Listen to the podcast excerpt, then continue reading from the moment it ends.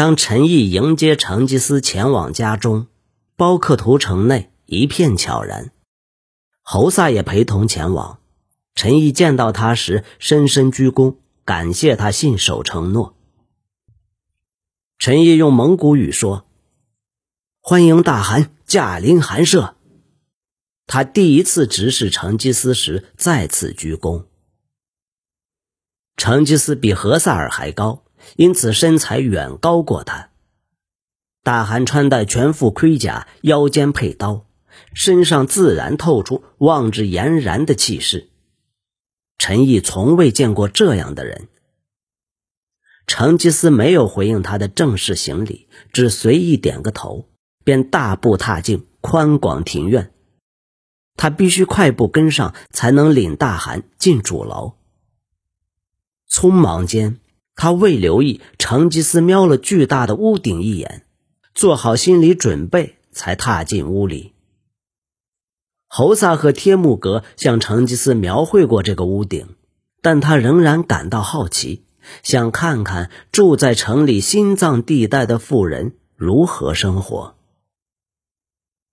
外头街道空荡荡的，连乞丐也不见踪影。每栋屋子都门户紧闭，以防街上乱逛的蒙古人侵扰。各部族战士到处探头探脑，寻找可带走的东西。成吉思下令不准劫掠，但无人认为那道命令也包括酒坊。另外，百姓供奉的神像特别抢手。认为在毡帐里的保护力度不足，因此只要看到任何像是有法力的小雕像，便全都搜刮一空。近身宿卫就守在大门口，但其实成吉思一个人也能在城内任何地方走动。成吉思在宅子里东瞧西瞧，陈毅努力不让人看出自己的紧张，大汗似乎也很紧绷。陈毅不确定如何打破沉默。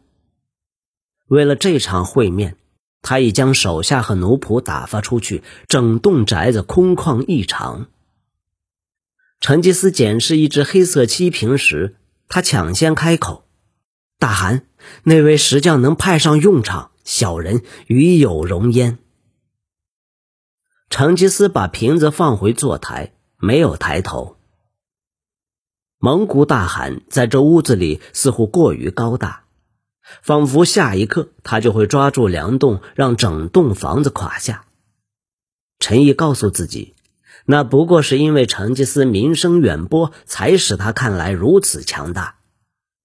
但成吉思用苍狼般的淡黄双眼看着他时，他的思绪瞬间一片空白。成吉思的手指划过漆瓶上的庭园装饰图案，接着看向招待的主人。陈毅，不必怕我。侯萨说你白手起家，没有任何祖上的基业，却活了下来，还成了此地的富人。陈毅听到这些话后，瞥了侯萨一眼。这位大夏将领面无表情。陈毅这辈子从未如此困惑。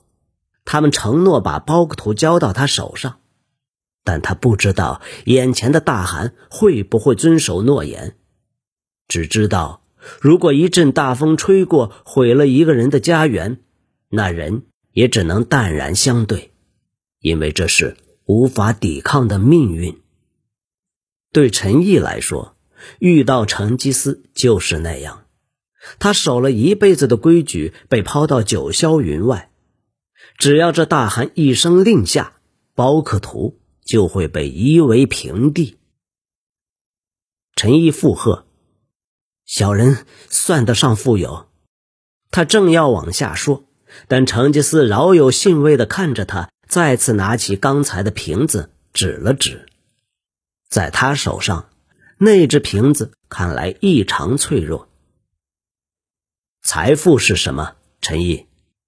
你是在城里生长的人，你活在街道屋宇内，你重视的是什么？这东西吗？成吉思说的很快，侯萨帮陈毅翻译，为他争取了些时间思考如何回答。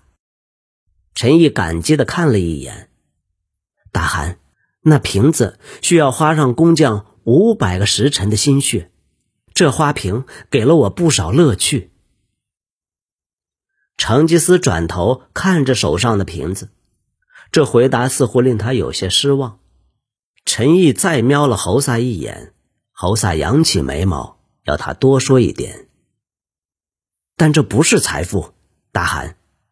陈毅说下去：“小的挨过饿，所以知道食物的价值；小的也受过冻，所以知道温暖的价值。”成吉思耸肩：“这种事。”连羊都知道，你有儿子吗？成吉思已经知道答案，但他想多了解这个来自完全不同世界的人。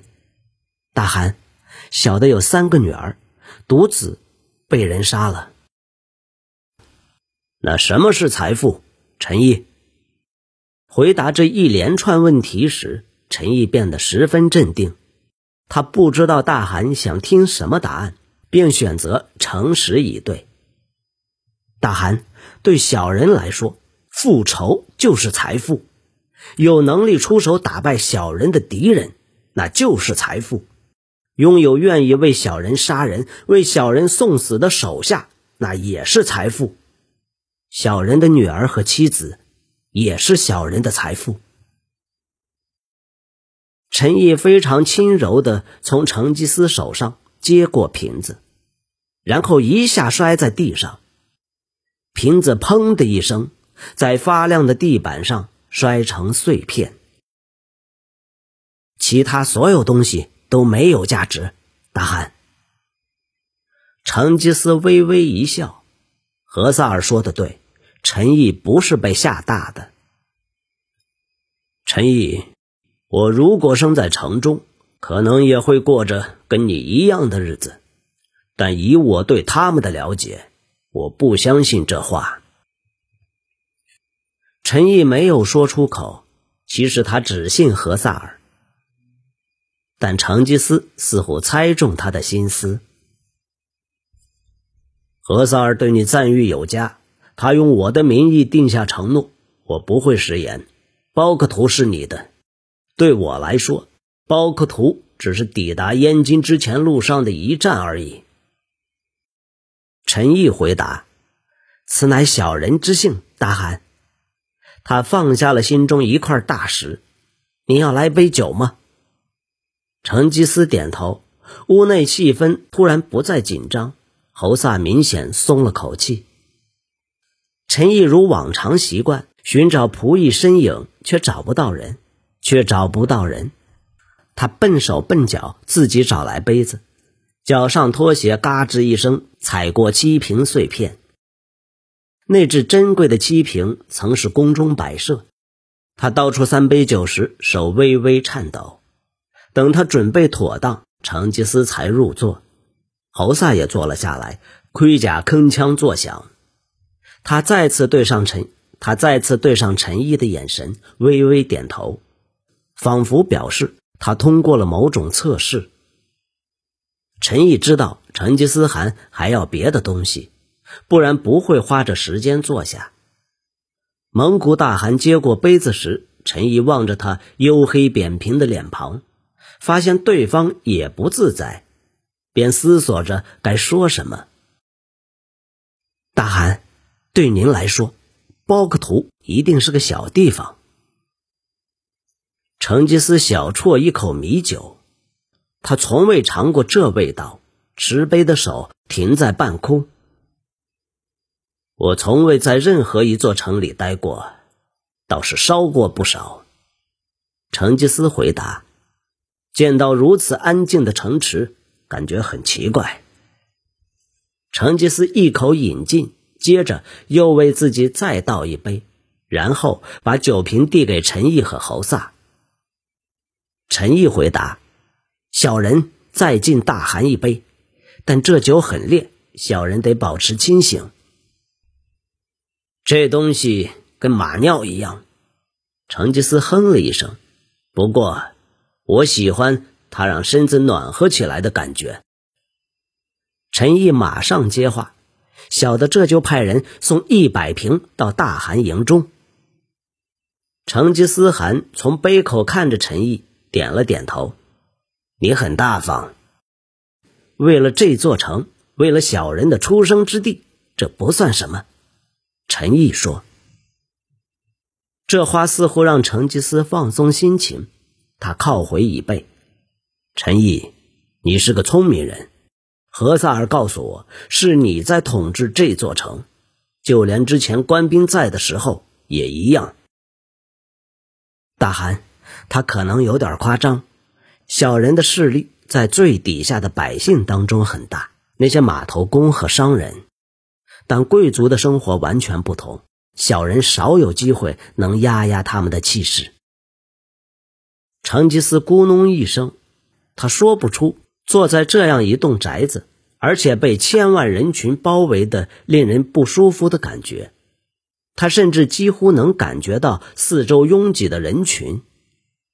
何萨尔说的没错，对于在草原干净的风中长大的人，城里闻起来很可怕。那你恨那些人，那些贵族？成吉思问道。这不是随便抛出的问题。陈毅仔细思考如何回答。蒙古语缺乏他想表达的词汇，所以他改用自己的语言说，让侯萨翻译。大汗，大部分贵族的生活离小的很远，小的很少想到他们。他们的判官严厉执行朝廷律法，但很少能动到贵族。如果小的偷了东西，双手会被砍断或被鞭笞致死。但如果贵族偷了小人的东西，律法不会管他。就算贵族抢走小人的儿女，小人也什么都不能做。陈毅耐心等候，侯萨传一整段话。见成吉思凝视自己，他知道自己泄露了情绪。没错，小人痛恨他们。我进城的时候，军营门外吊满了尸体。成吉思说：“不止二三十具，那是你做的吗？”大汗，小人在您抵达之前报了仇。成吉思点点头，倒满两个杯子。仇永远得报。有许多人跟你想的一样吗？陈毅苦笑：“大汗，数都数不清。金人贵族高高在上。”他们统治超过他们好几倍的百姓，若是没有军队，他们便什么都不是。成吉思再问：“你们人数胜过他们，为何不起来反抗？”他是真心好奇。陈毅叹了口气，再次换成女真语，说的又快又急：“大汗，高秉师、石匠和船夫凑不成一支军队。”豪强贵族冷酷无情，一有反抗迹象便马上镇压。以前有人试过，但贵族的探子混在小民中，就连囤积武器都会引来官兵。叛变一成气候，他们就会上奏朝廷，朝廷官兵就会前来镇压，整座城会陷入刀光火影。小人听说过这种事，在小人这一代就有过。陈毅迟疑了一下，侯萨接在他后头传译时，他意识到蒙古大汗不会觉得这有什么。他差点伸手阻止侯萨，但决定还是算了，毕竟包克图逃过一劫。